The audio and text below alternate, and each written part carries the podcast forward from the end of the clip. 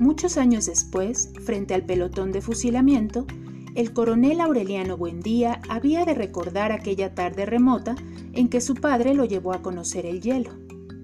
Macondo era entonces una aldea de 20 casas de barro y caña brava construidas a la orilla de un río de aguas diáfanas que se precipitaban por un lecho de piedras pulidas, blancas y enormes como huevos prehistóricos. El mundo era tan reciente que muchas cosas carecían de nombre, y para mencionarlas había que señalarlas con el dedo. Todos los años, por el mes de marzo, una familia de gitanos desarrapados plantaba su carpa cerca de la aldea, y con un grande alboroto de pitos y timbales daban a conocer los nuevos inventos. Primero llevaron el imán.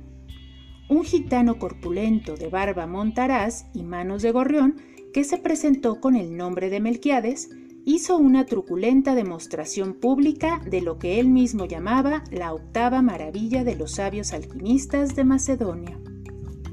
Fue de casa en casa arrastrando dos lingotes metálicos y todo el mundo se espantó al ver que los calderos, las pailas, las tenazas y los anafes se caían de su sitio, y las maderas crujían por la desesperación de los clavos y los tornillos tratando de desenclavarse y aún los objetos perdidos desde hacía mucho tiempo aparecían por donde más se les había buscado y se arrastraban en desbandada turbulenta detrás de los fierros mágicos de Melquiades.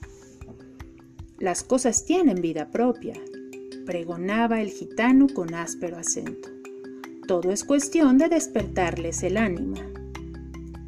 José Arcadio Buendía cuya desaforada imaginación iba siempre más lejos que el ingenio de la naturaleza y aún más allá del milagro y la magia, pensó que era posible servirse de aquella invención inútil para desentrañar el oro de la tierra.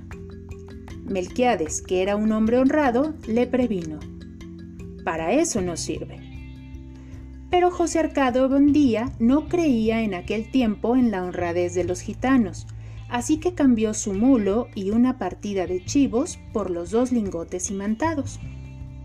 Úrsula Iguarán, su mujer, que contaba con aquellos animales para ensanchar el desmedrado patrimonio doméstico, no consiguió disuadirlo. Muy pronto ha de sobrarnos oro para empedrar la casa, replicó su marido. Durante varios meses se empeñó en demostrar el acierto de sus conjeturas exploró palmo a palmo la región, inclusive el fondo del río, arrastrando los dos lingotes de hierro y recitando en voz alta el conjuro de Melquiades. Lo único que logró desenterrar fue una armadura del siglo XV con todas sus partes soldadas por un cascote de óxido, cuyo interior tenía la resonancia hueca de un enorme calabazo lleno de piedras.